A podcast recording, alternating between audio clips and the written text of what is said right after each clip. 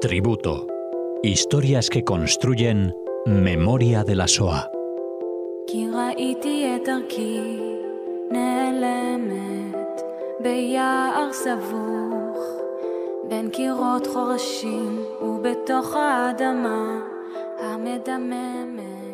Volvemos a reunirnos con Cecilia Levit. Hola Cecilia.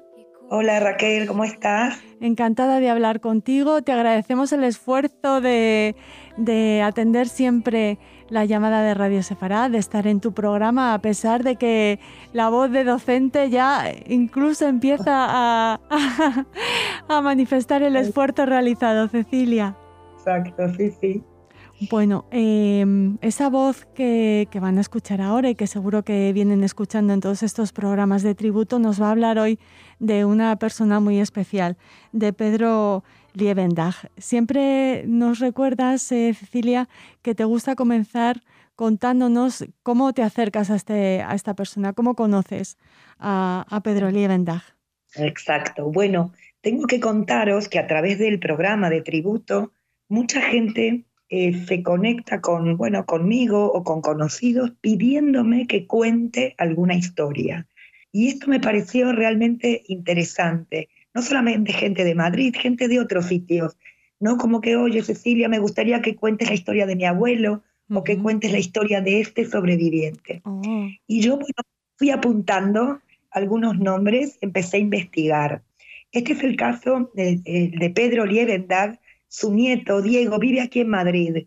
Y es él el que me pidió, mm, me interesaría o, me gustaría que cuentes la historia de mi abuelo. Y así eh, investigué toda la semana y me pareció realmente, bueno, como todas las historias, ¿no es cierto?, dignas de contar y que, y que, y que el público también pueda conocer. Yo personalmente aprendí muchísimo porque me dediqué a leer también Intentaré no dar ninguna clase de historia, sino concentrarme en la vida de Pedro, pero contextualizando un poco em, eh, con, datos, con datos históricos, ¿de acuerdo? Muchas gracias y un saludo para Diego y eh, su agradecimiento por el interés y por querer compartir con nosotros la historia de su abuelo. Exacto, exacto, Raquel, claro que sí. Eh, bueno, voy a hablar de Pedro. Pedro nace en Hamburgo, en Alemania, en el 36. Sus padres son comerciantes, tienen una vida acomodada, una familia unida, abuelos. Pedro tiene una hermana, una hermana 10 años mayor que él, que se llama Úrsula. Ahora, cuando, cuando Hitler llega al poder, muchos judíos quieren huir de Alemania, sobre todo después de las leyes de Nuremberg de 1935, estas leyes raciales que un poco eh, apartaron a los judíos del pueblo alemán.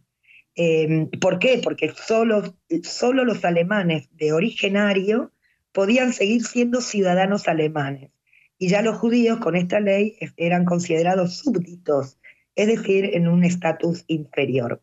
Con lo cual, entre el año 33 y 37 hay un total de 130.000 judíos alemanes que abandonan su, su país, pero en realidad el pico máximo migratorio va a ocurrir después de la Kristallnacht, después de la Noche de los Cristales Rotos, en noviembre del 38. Y aquí sí, 100.000 judíos eh, fueron asesinados, 30.000 eh, son enviados a campos de concentración. Y aquí ocurre el mayor pico migratorio. Alemania todavía permite a los judíos salir eh, de las márgenes del, del Reich. La familia de Pedro no toma ninguna decisión.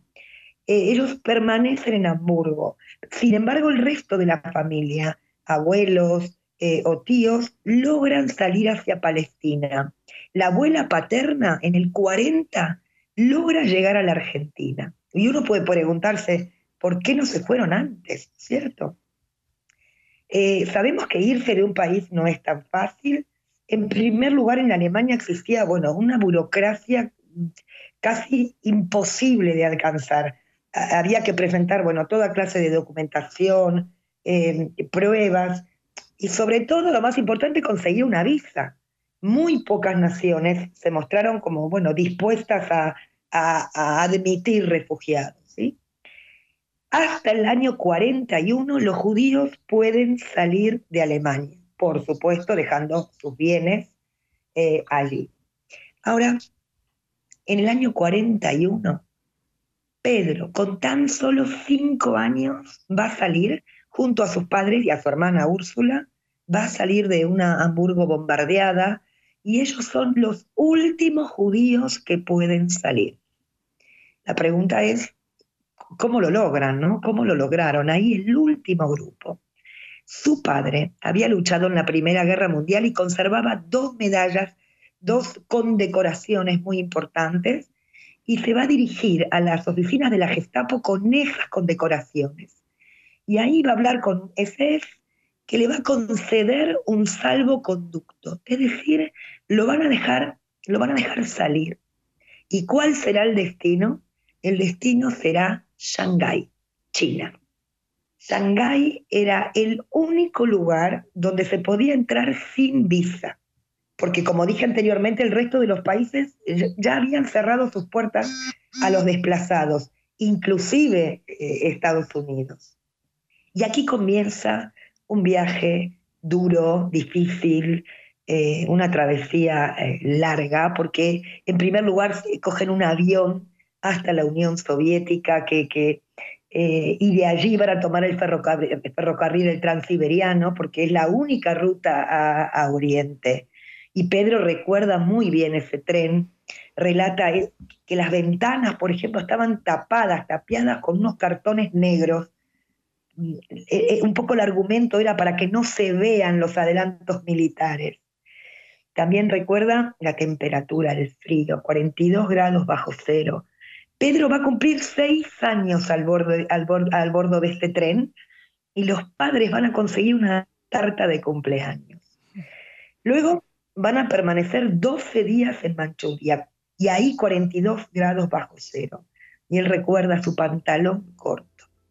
Y luego van a llegar a Dalian, una ciudad en China, y de allí un barco, un pequeño barco que los va a dejar en Shanghái. El padre de Pedro deja caer una frase. Una vez que llegan, deja caer una frase y dice, aquí no podremos estar más de siete días. Y los siete días se convirtieron en siete años.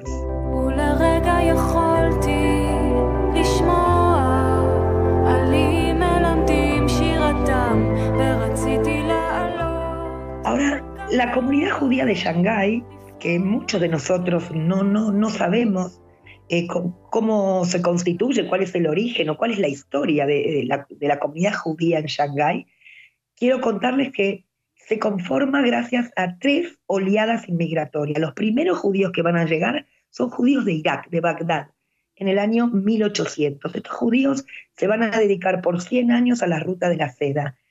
Y estos, estos judíos, bueno, eran hombres de negocios, armaron fortunas, muchos de ellos construyen eh, algunos de los edificios más lujosos de la ciudad. ¿vale?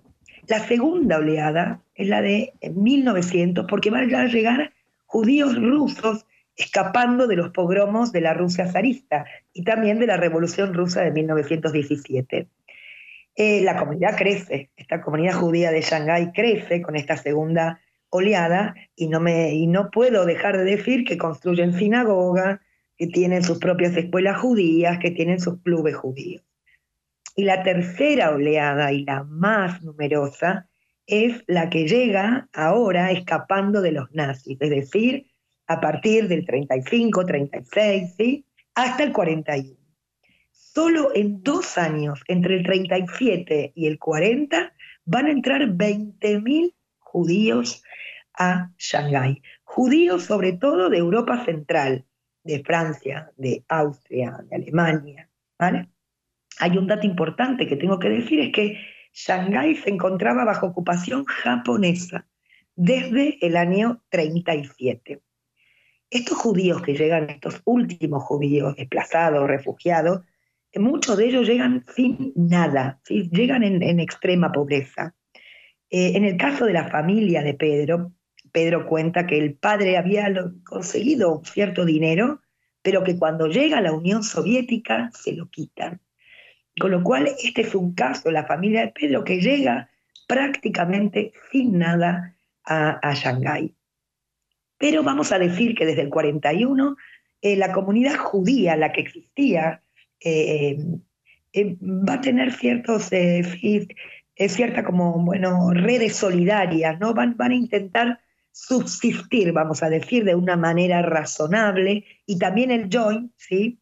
Los va a ayudar porque va a establecer eh, cinco campos de refugiados, ¿no? Y en cada campo de refugiados mm, una capacidad de 3.000 personas. Eh, y la familia de Pedro se va a ubicar en, uno de estos centros de refugiados, eh, que es un barrio, bueno, antiguo, es un, barrio precario, pero como dice Pedro, en, esas circunstancias la situación no era tan mala y la, idea era, bueno, que, que, se habían salvado, ¿no? que habían logrado sobrevivir, que habían escapado de, Alemania. Ahora todo va a cambiar el 7 de diciembre del 41 con, con Pearl Harbor, porque Estados Unidos entró en la guerra y ya Japón mm, se va a declarar aliado de, Alemania. Y es aquí donde comienza la historia del gueto, ¿sí? Porque los japoneses van a decretar que todos los judíos de la última inmigración sean obligados a entrar en el gueto de Hong Kong, que era este, el barrio, este era la zona más pobre de la ciudad de, de Shanghái. Ahora, es interesante este dato porque esta disposición no, no, no afecta a todos los judíos que vivían allí, no afecta a los judíos de Irak, no afecta a los judíos que habían llegado eh, escapando de los pogromos rusos, sino que afecta como lo llama Pedro, a estos judíos apátridas, ¿no? Estos judíos que habían llegado de, Europa y que, no, y que no tenían patria. Entonces la familia de Pedro se traslada al gueto, a este barrio que yo estoy describiendo. Y les tocó acomodarse en una especie, bueno, en una casa muy, muy, muy precaria, eh, en la que 15 personas van a compartir tres cuartos, una cocina y un baño.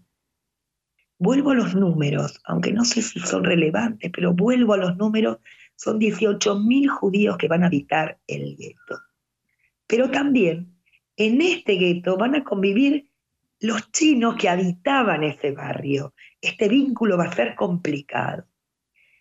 Ahora, los adultos, los judíos que vivían en este gueto necesitaban un pase para poder salir del gueto, que este pase era otorgado por, por un jefe japonés ¿eh? que entregaba, podemos decir de forma arbitraria, em, para que ellos eh, pudieran salir. Es decir, algunos lo conseguían y otros no lo conseguían.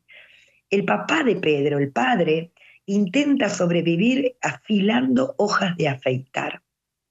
La comida escaseaba, no tenían para comer todos los días, había gente que moría, gente que moría de hambre y otros que morían por frío y también otros que morían por bombardeos, porque Estados Unidos bombardea el gueto y, ellos no, no tienen refugios dentro del gueto. Un dato para mí interesantísimo es que los niños podían salir del gueto a la escuela. Entonces Pedro asistió a una escuela judía, estas escuelas judías que yo dije antes que los judíos de, Irak habían, eh, habían fundado.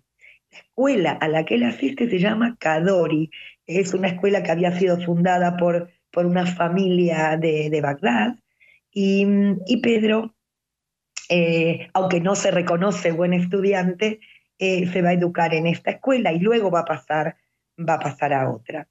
Casi todos los amigos de Pedro ¿sí? provenían de, como dije antes, de Europa Central, de Francia, de Austria, de Alemania y estos chicos van a compartir el día a día con las penurias, ¿sí? pero van a encontrar o van a rescatar em, estas, eh, una especie, bueno, una, una niñez especial, pero Pedro relata que, bueno, jugaban a las canicas, jugaban con pelotas de trapo.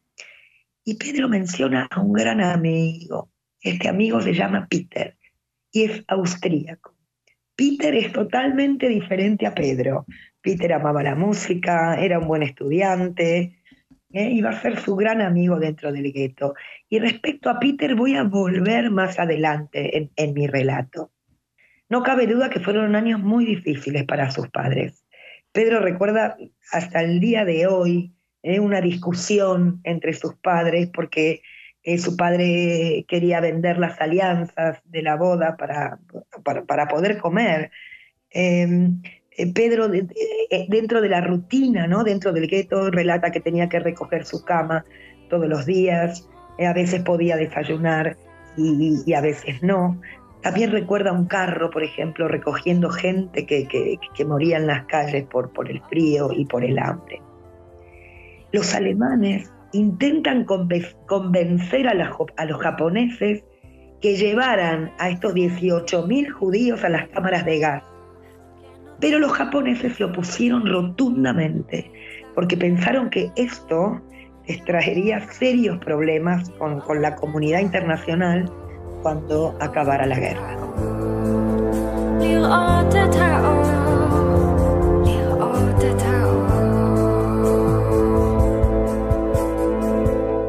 El cambio grande vendrá ahora con Hiroshima y Nagasaki, eh, porque después de las bombas los, los japoneses desaparecieron. Y, entonces los americanos comenzaron eh, a tirar ¿no? desde los paracaídas eh, lo, que se, lo que se llaman raciones K. Pedro cuenta o describe ¿no? que tenían estas raciones, tenían todo. Tenían desde preservativos, eh, píldoras para potabilizar el agua, remedios contra la malaria eh, y bueno, y sobre todo comida, ¿no? Con, un alto valor nutritivo. Pedro ya tiene 12 años y, recuerda el azúcar, recuerda la nata, ¿no? Que comía con, con los dedos, con las manos. La familia de Pedro se va a quedar dos años más en Shanghái, porque su padre y su hermana Úrsula, que ya tiene 22 años, consigue un trabajo en Shanghái con los norteamericanos. Luego de estos dos años deciden viajar a Estados Unidos como, como personas desplazadas. Se van a embarcar en, un barco americano. En este, en este, barco van a viajar 400 personas, ¿sí? con el estatus de, de judíos desplazados. Este viaje duró 15 días y allí Pedro recuerda eh, porque su madre le cuenta que aumentó 8 kilos. Ellos como familia tuvieron la oportunidad de quedarse en Estados Unidos, pero, pero su madre insistió en ir a la Argentina porque allí estaba su madre, que como dije antes, había llegado a la Argentina en 1940. Sin embargo, su hermana Úrsula, ya con 22 años, se niega rotundamente a ir a la Argentina. Su argumento es que ella no iría jamás a un país pro-nazi. Por tanto, Úrsula vivió en Estados Unidos toda, toda su vida. Y ya estamos en el año 48 y la familia de Pedro no puede entrar a la Argentina por el solo hecho de ser judíos. Eh, la circular 101 le niega la entrada. Eh, un embajador argentino le dice al padre de Pedro eh, vaya, textuales palabras, vaya allí, que hay una iglesia, le van a dar un certificado de bautizo y con eso yo le doy la vista. Y, el padre de Pedro dijo, sobreviví a dos guerras mundiales, yo entro a la Argentina, pero como judío. Por tanto, la familia Liebendag va a entrar a la Argentina de forma clandestina viajarán a Uruguay y desde allí entraron por eh, la zona de Tigre eh, en un barco a las 4 de la madrugada. Pedro tenía 13 años. Y al poco tiempo ya consiguió un trabajo, lo van a emplear en una, en una fábrica textil.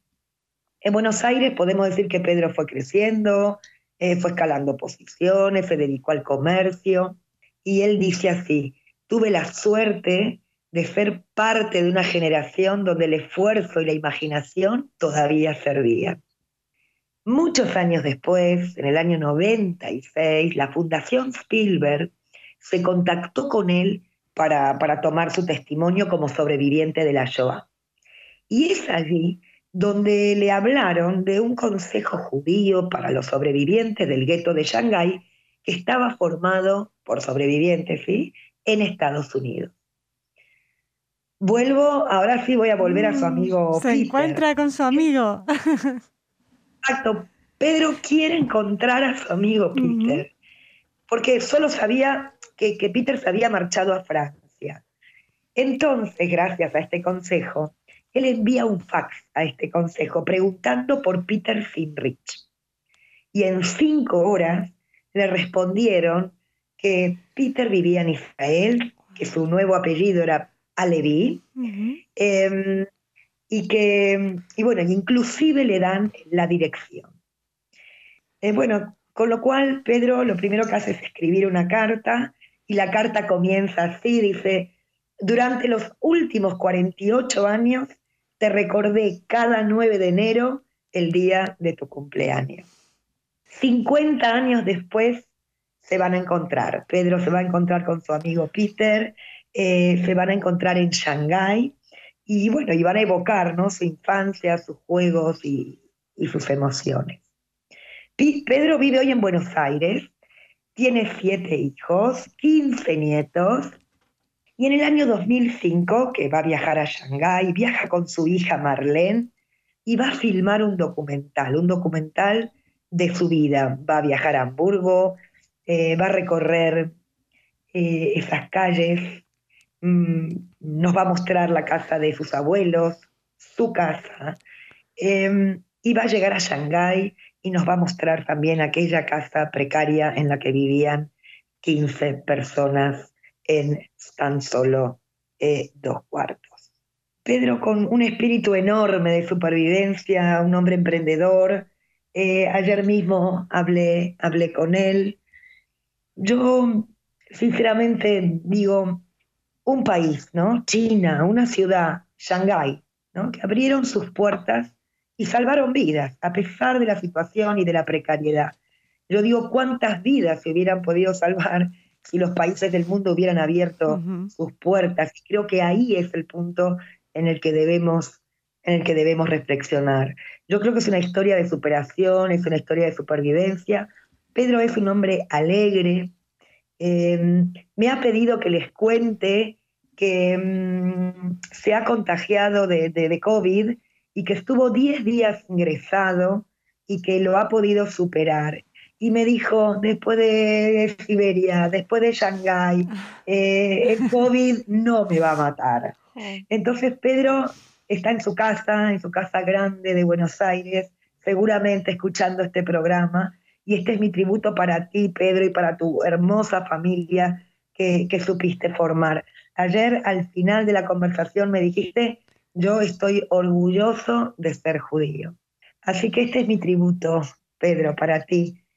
Pues muchísimas gracias. Nos unimos a, tu tributo, Cecilia, y le mandamos un beso muy fuerte a Pedro y a su familia y de nuevo el agradecimiento por, por compartir su historia, esa historia tan, tan emocionante, tan exótica con, con nosotros. Eh, te esperamos en el próximo programa. Muchas gracias Raquel, gracias. מכל כאביי, מכל בדידותי.